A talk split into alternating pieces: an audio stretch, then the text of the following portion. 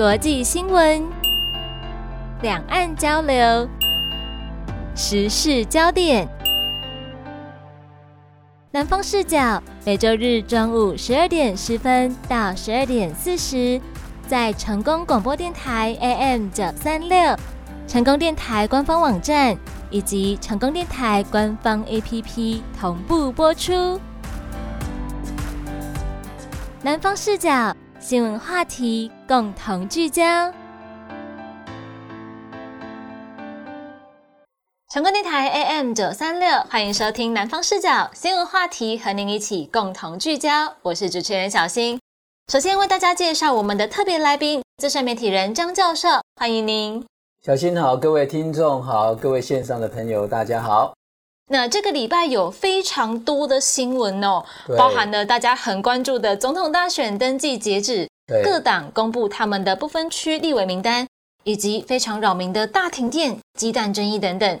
今天节目中呢，我们会请教授逐一来帮大家分析这些新闻它背后的问题。好的，那首先呢，高雄左营区的朋友们，如果你是住在这里的话，前几天可能都蛮痛苦的哦。没错，因为从十九号开始，三天内停电了三次，累计有将近万户停电。包含了高铁左营站、台铁新左营站都受到影响，是的，甚至有部分用户他的停电时间长达了六个多小时耶，是引发了一个不小的民怨。教授，您觉得台电以及政府是不是该好好的检讨负责呢？左营跟南子在目前是高雄市是人口一直在增加的一个区域，是那左营区类似高雄市一个蛋黄区。那这次的停电呢？它还造成汉神鸡蛋竟然延后一个小时才开始营业。我不知道他会不会跟台电要求赔偿。但最重要是台铁跟高铁竟然也停电了。你要停电了，那一定会影响到民众哦，耽误到他们整个行程的一个安排。尤其是高铁，高铁是现在很多人他会去选择的一个交通工具。那他们可能是在中长途的时候都会应用高铁。当天在停电的时候。有些人刚好他们要去买车票，或是要准备去上厕所，突然停电了，没有信息了。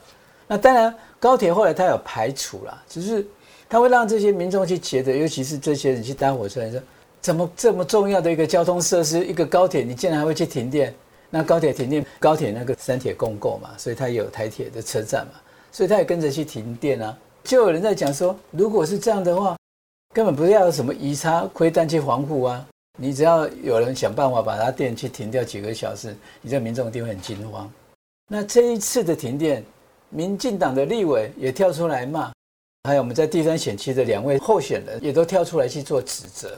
那第三选区里面在正在讲，你根本不要怎么灰弹呢，这个比提人的攻击还要可怕，因为你停电会造成很多人的一个不便啊，所以他也谴责。后来陈其迈市长在市议会被问的时候，他说他也很生气啊。他说：“就找那个什么负责的这个副总经理在做报告啊，可是你做报告，你没有去问题检讨改善有什么用？结果蓝子也停电了，又停电了几个小时。那小心我们想一想，是平常我们车子啊，你有骑机车的时候，他可能都叫你要做保养啊，叫你说，哎，你的什么，你空气污染有没有超高标，对不对？那他会来处罚你。汽车也是要验车啊。那台电的这些人亏，现在这些使用很久，那是谁去帮他们做？”那台电呢？这次很多网友还在在笑啊！这次是要派哪只动物出来？哦，是麻雀呢，还是老鼠？什么猴子、鸟都有出现过了。对对，是不是受伤的猕猴？所以停电它是一个民生的问题，电是民生会使用的，所以它对多数人是有感的。那你停一次、停两次、停三次，这样再继续停下去，如果你没有去做彻底的检讨时候，以后怎么办？现在是秋天、冬天嘞。你等到是夏天，高温没有冷气吹六个小时，在烤箱里面，你看这些人会不会炸了？夏天哦，一定大家会觉得更加崩溃。而且现在其实不是一个用电的高峰，那连现在都会出问题的话，当然就会让人很担心。没错，刚才教授您有提到说这个基层的心声，因为台电可能会讲说他们设备老化怎么样。高雄的里长哦，停电的里长就认为说，三天停的三次很糟糕，而且这是台电平常就要保养好的嘛。那你讲那些专业术语，什么哪边有问题，那个我们听不懂啦。我们知道的就是说我停电了，而且我很困扰。是，没错，没错。那您觉得政府应该要怎么做才能够来避免这个问题再次产生呢？小谢，你知道现在台电亏损四千亿，哇，这个大的缺口，它需要怎么办？它需要调涨电价。你除了调涨电价以外，那你可能就是有电的来源嘛，你可以供电嘛。可是现在政府执政党他又不要用核电，他要利人干净的电啊，他又认为核电它不是干净的电。可是，在国外，在欧盟，他们对核能这个电现在不同的一个解释。那你没办法提供民众稳定的供电品质，那民众当然会忧心啊，对不对？民众像小金你刚才讲的，你跟我讲很多的专业术语，和人要不要去启动这些东西，对某些市井小民或一般民众来讲，是一个很遥远或者很陌生的，他们搞不懂。是，但是就像你讲，我只是要不切电，拜托你给我二十四小时正常的供电，这样就好了。这么卑微的要求，如果都做不到的话。那执政党真的是怎么对得起这些民众？真的是会让我们人民很困扰啊！开店你需要冰箱，要保存食材等等的，结果停电，是，那你一定会很崩溃。其实高雄市政府是有说他们会请消保官了解整体的灾损状况，然后呢来协助求偿，但是到底能不能够做到这个，我们后续呢要再来观察一下哦。对，那实物性当然就会有点困难了。是。哦，比如说小心你家的冰箱，好不好？你的东西本来应该冷藏保鲜的，好。那现在六个小时没电了，啊，可是你就把冰箱打开，它的温度可能还是在比如三度四度，可是里面的食材东西没有坏掉，啊，你怎么可能是你去高雄市政府影响一万多个租户全部来统计，统计说，哎，你有没有损失，对不对？他应该去问汉神集团说，哎，请问你们一个小时延后营业额多少？对，损失多少？对，哦，他们可能可以拿一个数据出来用，那我们一般的民众，你可能就比较困难了。对不对？那他怎么去球场？好了，那你想，你想一想，一万多户要去球场，他去做那些事情，你要怎么做？像当初的气爆那些的球场，那个都没有去做好了，弄很多的民怨，所以这一题哦，我认为是参考用的。这一题就是我们可以看看，但是我想结果可能不会像这些停电的受灾户所期望的那样子。没错。那其实很多时候我们就会觉得说，那我就只能自认倒霉了，而且。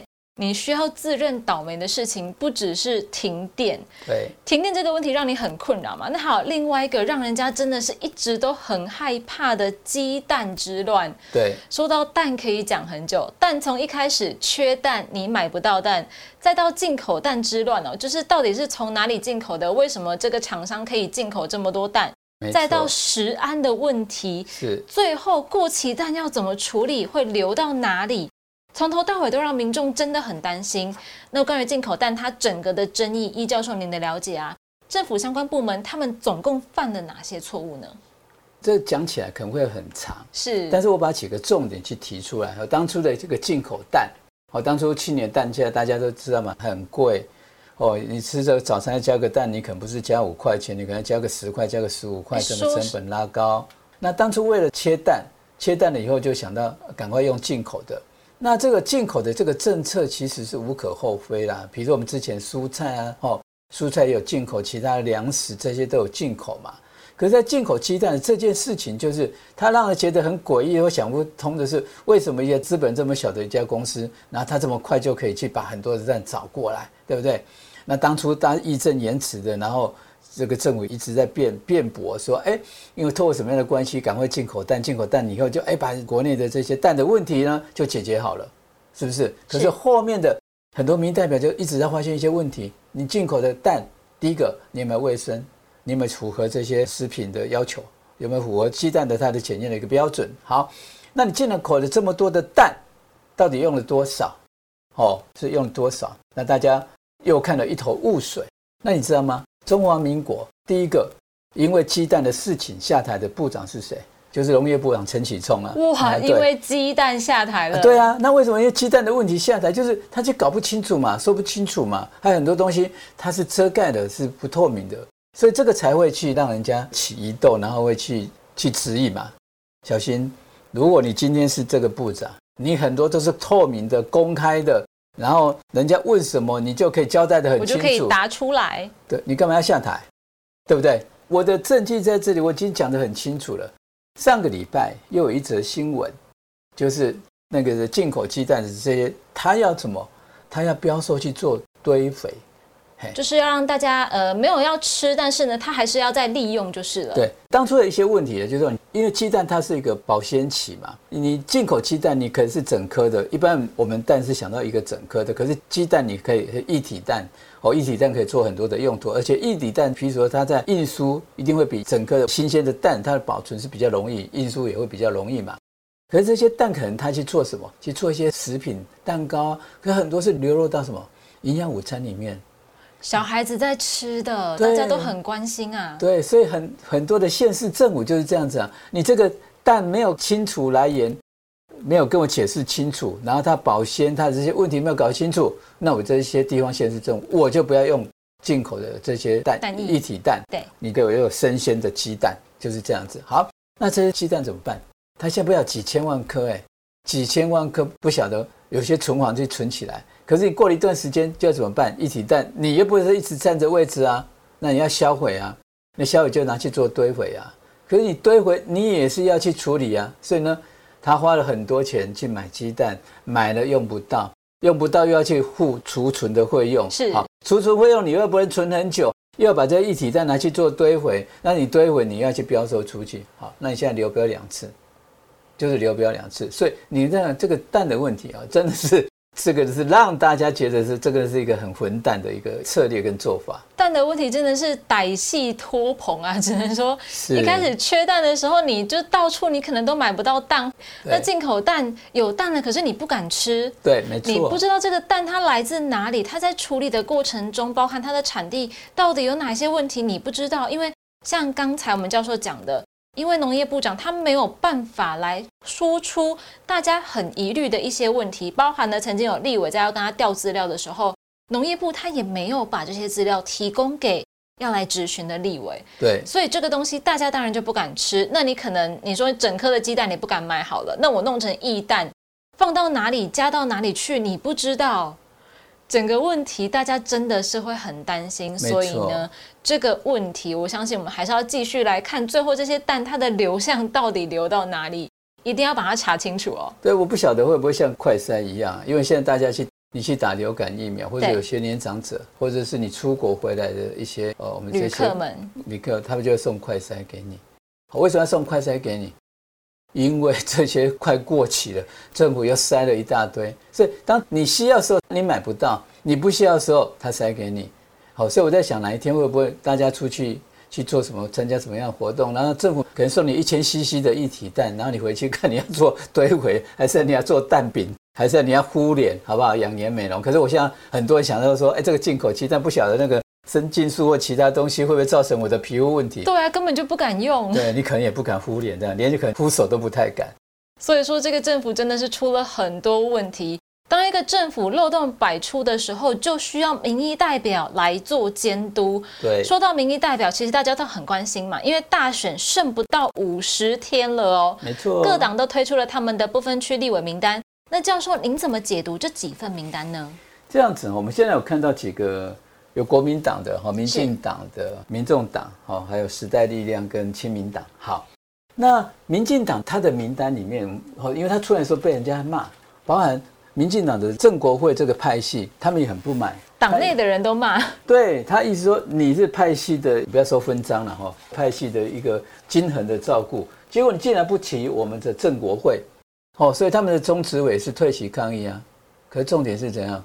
各位你最近的看不到他们去抗议。那民进党也没有去增加，也没有修改呀，对不对？笑骂有你啊，是没错啊。民进党的那个立委的名单里面有很多的现任的立委，他的第四名到第十一名都是立委，也包含了第十五写的也是立委。对，那这些的立委，他们就是原来的不分区的立委，也是拍戏，那当然当然就保留，当然也会被骂。好，那等到国民党，国民党提出他的不分区的名单的时候，原来的不分区立委是没有一个人留任。那朱立伦当然是讲说，呃，培养新人呐，哦，他要为了新时代，还有现任的这些立委，未来是重要的辅选团队，还有呢，执政团队。小信这句话的意思是说，假设我国民党，我们总统大选赢了，对，那为了去阻隔的时候，那你们这些不分区的立委，曾经替我有战功彪炳的，哈，立下汗马功劳的这些人，那我在未来的执政团队里面就帮你看要安插哪一个部位。哦，你财经的，你可能就到哦，经济部长啊，或是军管会主委啊，哈。可是如果你没有呢？如果你没有拿到总统大位的时候呢？这个叫做空头支票，这个就是画大饼而已，对不对？那胡选团队，他们这些不分区的假设说，啊，我都不去红本掉啊，啊，我都没有安排在名单啊，我是要胡选什么啊？对不对？我我更努力是做什么？所以他可以从两个层面来看，一个就是说。国民党在名单里面没有原来的不分区的立委，他是对民众、对很多的选民去交代说：，哎，因为我后面要去培养很多的新人，还有他的名单看起来是很漂亮，平均年龄是四十七岁，很年轻诶。说实话，对，在问政里面，可是你没有原来的立委，那我们来想看看好了，就是首先我们要知道一棵树，一棵树它要去茁壮，它要好。它一定是要老干新枝，老干你懂吗？你看那个树干基底要够，对它不断的就是你让这个树干它越来越大，那越来越大的时候，你会冒出新的枝叶出来，那它才会好看。对，我们去看那些看为什么有些神木它可以非常的久，几百年、几千年，因为它不断每年会发芽，有新的叶子出来，它去茁壮嘛。那如果你没有老干，你光新枝叶，你会不会去影响到你的整个政党的形象跟品牌？它在某种程度上还是有。那我们在讲民众党的不分区名单里面，因为政务人才来讲的话，民众党是并没有那么多的可以去列入这个安全名单里面哈，因为他们评估大概到，也可能在七到八位了哈，七到八位。那看到的是黄珊珊哈，因为黄珊珊是大家知道的哈，黄国昌，他们两个都是一个政治人物，很鲜明的。可是两个人以后哈，陈昭之当初他是要求。特色陈水扁的，我觉得这是一个蛮有争议的问题。说实话，这个问题以后一定会被拿出来讲，一定会被人拿来讲哦。因为现在是前一段是大家蓝白合嘛，每天被那些东西看那些是新闻，所有新闻都变成不重要了，所有新闻都只是小菜而已啦。对，有些人连连上桌都上不了桌，是对不对？你上不了桌，那蓝白合哦，蓝白合是已经在礼拜五的时候已经都定案了嘛？对，那定案了以后，后面这些。民众党会不会再跟国民党在立委的这个部分再去谈合作呢？以现在他们两个互不信任的基础之下，那可能要是要冷静沉淀，或者他们再度发挥什么样的智慧，才有可能，好才有可能。但是呢，未来他们一定是政党要各自努力嘛。好，那不分区不分区的部分呢，那他们一定会希望政党票能多一点。那我再来讲时代力量跟亲民党，这个是比较小党。还有激进党，那为什么他们提一个不分区的名单？因为我们这个政党的得票率啊，政党的这个得票率是攸关于它生存的一个机会的主要来源。命脉啊，是命脉，对，没有错。就是说，如果你超过了百分之五的得票率，你是可以分配不分区立委的席次；如果是你超过百分之三的话，你是可以得到政党的补助款，它依照你多少得票数，然后会补助政党。所以为什么亲民党、时代力量、激进党？他的七亿立委不多，可是他还是要想尽办法把不分期的名单弄出来，弄出来，我只要冲过百分之三，那我就有机会了。如果你破不了百分之三，你的政党补助款也没了，你这个政党可能就是真的泡沫化了。对，这个时候我们在看政党不分期的时候，这样的一个点，这个可能有些人不清楚说，哎，为什么他为什么还要提呀？没错，为什么他要提？他是在提什么？是。我觉得其实大家可以去网络上面找一下，如果你还不了解的话，现在会有新闻网站帮你整理出各党的不分区名单。那我自己在看这份名单的时候，我觉得其实政党的用心程度在里面就可以看出来。有的政党呢，它在这个不分区名单的介绍是写的还蛮详细的，包含他过往的一些学经历等等的，会有一些描述。那像国民党其实就写的很清楚。但是相反的，像教授您刚才提到的，民进党他有的，比如说立委，他就写个立委，对，他就写的很短。我觉得对一般的民众来讲，他并没有把民众想要知道的资讯列上去。那不分区名单是你投政党票一个非常重要的判断基础嘛？而且您刚才也有提到，因为其实国民党是以一个比较发展新血的态势来提这一份名单。相反的，其实因为我们当然是会拿这两个比较大的党来做比较嘛。没错，民进党的名单，我个人就有一点点看不懂。像包含您刚才提到的这个以现任立委还有派系为主，再加上提的，比如说演员跟棒球裁判，我觉得他们是不是可以在这方面再来多做一些说明？虽然说你可能会觉得他或许上不了到时候当选的名单，但是在这种介绍的部分。是不是有一些其实要跟大家再说的更清楚一点？民进党的这个名单里面，就是他让医界爆炸，医学、药学、护理界是做爆炸的。就是说，哎，这么挺你，尤其你你这个总统候选人，你赖清德，你是医界出身的，结果你竟然是忽略原来最支持你的这一票的人。是的，所以跳出来。还有刚才那把台湾所谓棒球女裁判，哦，也列为一个不分区的名单。我在想说，以后会不会有台湾所谓的少年篮球裁判、排球裁判什么裁判都列进来？这个可能它是一个象征性的了。对，但是因为象征性，我觉得你还是要思考一下，你怎么来列这一些比较象征性的名单。那教授刚才提到的医学界爆炸，因为这份名单到第十三名是癌症基金会的董事长，但是要到第十七名才会有一个护理师工会的理事。就等于说，在十六之前，你基本上看不到医界跟护理界的人。对，当然这样子，这两个产业的人就会很质疑啊。因为首先您刚才提到的，就是赖清德他本身是医生出身的嘛，再加上健保议题，其实都是大家很关注的一个重点。因为我们的健保收费包含使用、包含说法等等的。大家都很关心，那你如果不把这些人列入到这一份名单里面，你说未来可以做得多好，大家就会比较质疑啊。说实话，但是这是政党在分析啊，因为现在有这么多人对于民进党的施政是不满意的，所以仇恨值是很高。那未来呢，可能也会高，不会因为蓝白不合，然后仇恨值就会不高。那他的意见的名单是不够的。那我们像国民党嘛，国民党在他的那个名单里面，哈，他第五还有第十一，这个大概都会在安全名单里面。是，苏清泉还有陈清威这些，都是跟医界有关系的，对医学界有关的。然后，当然这里面又有地方派系的考量，精神作用的考量。那国民党不分区韩国瑜登记的时候，因为韩韩国瑜他本身是一个可以拥有话语权，或者是大家会去关注的。所以他讲什么话或做什么事情，很多人是就会认同了。那他在今年的这个总统之前的时候，在侯友谊还没被正式提名的时候，很多人还是会希望他出来。到侯友谊提名之后，在副手人选还没有确定之前，都还是有希望他出来的呼声。对对对，可是他很清楚了哈，因为在上一次的总统大选以后，他刚市长被罢免嘛，所以他知道他的支持群众是在哪一个族群。然后他可以影响力会多大，所以他去扮演他的一个好的角色。可是未来我们可以看到什么？可以看到国民党他们侯友谊是一个总统候选人，可是开始会去表现比较强硬的哦。以前他在做刑事专场的那种态度出来。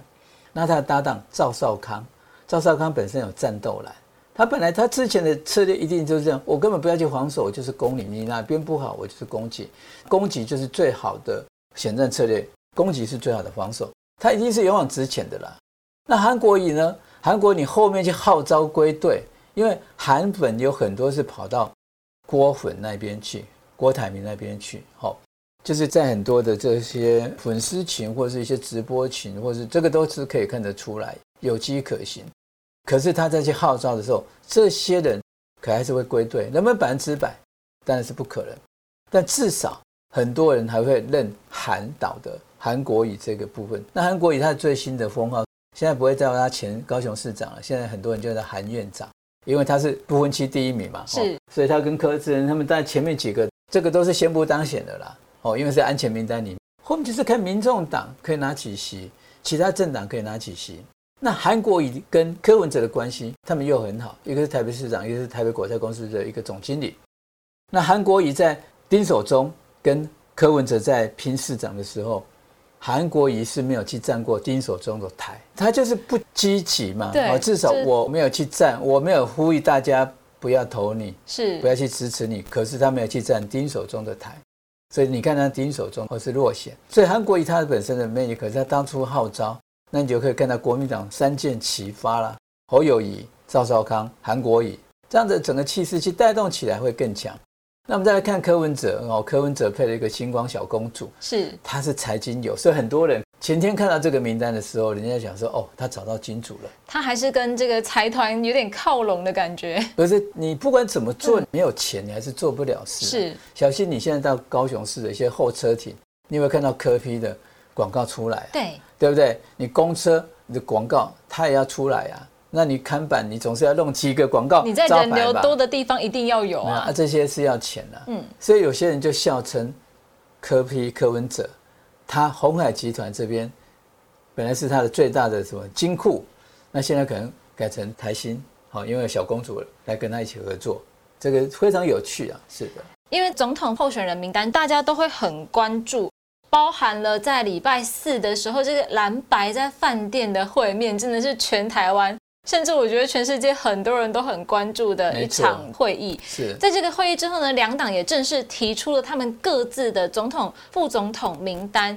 其中一个我觉得国民党让人有点意想不到的是，他提了赵少康耶。是教授，您事先有想过他的副手名单会是这一位吗？之前本来赵少康是这样，赵少康在应该是在两三年前，他去组成战斗蓝的时候，他本来就是有意识。要参选总统啊？对，对，他是很清楚，所以他累积这些民意代表，不管是市议员、哈六都的市议员，或者是这些立华委员，他组成的战斗蓝，就厚持他的实力。可是后来他发现时不我宜，所谓是时不我宜，里面就是，哎，你有郭台铭要选，你有侯友谊要选，然后呢，韩国瑜也是有个呼声，那他整个评估，如果他要跟他们就是去做直球对决的时候，可能也会伤。也会失去他本意，所以他就站在一个什么胡选的角色嘛。其实赵少刚还没被提名的时候，他已经到很多的地方立委的候选人竞选总部成立大会的，他就去站台胡选了。其实他之前就在做这个动作了。那他现在更明朗以后，那我想他胡选动作一定会去加强，我会去加强。那只是说之前本来想说，哎，你和友谊是不是要找一位女性的候选人来互打？哦，所以之前有一个李桂敏教授嘛，哈，是李桂敏在立法院是表现的很好了。那像你所讲的，其实，在君悦饭店的那一场的这个会谈是，大概很多人，包含很世界各国很多人，外国媒体也很多嘛。对啊。所以我们就看到一个什么感恩节，那一天是感恩节，感恩节不感恩，然后呢蓝白锅大破局，这个大破局嘛，就是彻底去破掉。就在世界媒体的面前。没错，对。那所以有人在讲说，啊，你明明就是大家。就好好去谈一谈，但是侯友谊为什么没有去跟郭台铭、跟柯文哲去讲？他很怕说，哎，我再去讲，到时候你们两个讲了又翻脸不认账，又什么什么之类的。他很怕，他又会怕，所以他就要找马英九跟朱立伦来做见证。那一天的中文，我想说很多人有关心到，我们就不再去赘述。我只是他的这个结果，就是影响的就是很大，影响到南白总统大选的这个部分确定不合了。那我们来看侯友谊为什么他是？国民党提名的候选人，这几届的候选人里面，然后一些支持者就是没有归的完全去支持他，这个这跟他的本性是有关联的哦。他本质因为他是警察出身的，对，所以他就非常的严谨。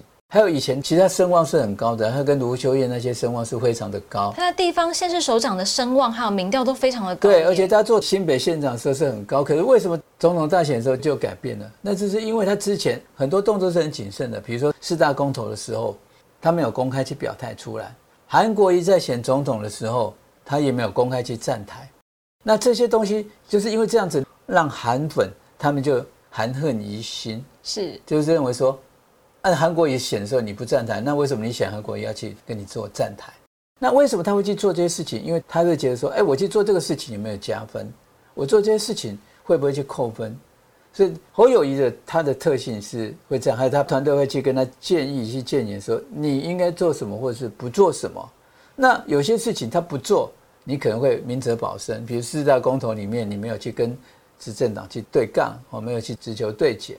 那韩国瑜那时候是，其实有很多人也劝他不要选，因为他刚刚高雄市长才当选，哦，你都还没就任满，然后你就要去选总统，是很冒险的。那侯友他就是站在一个这样的一个立场，他想的说，你真的不要选，因为他们也会去分析嘛，你选了会什么样的一个状况。那后来结果是跟他预判是对的，可是，在韩粉这边还有韩国他们这边，就是你的气势最高。你的名气最高，你还有新北这么多的资源，你不来支持我，你让我落选，那大家以后走着瞧，就走着瞧，就变成现在总统大选。说为什么很多人韩粉无法归队的原因也在这里。但我相信，其实未来哦，在这个韩国瑜市长他的带领之下，因为他是不分区第一位嘛，没错，所以在未来的浮选上面，他一定也会竭尽全力，然后来展现团结的气势。对，所以我相信，不管是韩粉还是说暂时跑到郭那边去的粉丝们，未来归队是指日可待的。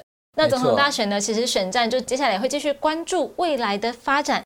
南方视角下个礼拜继续和您新闻话题共同聚焦。好，我们谢谢小新，也谢谢各位听众。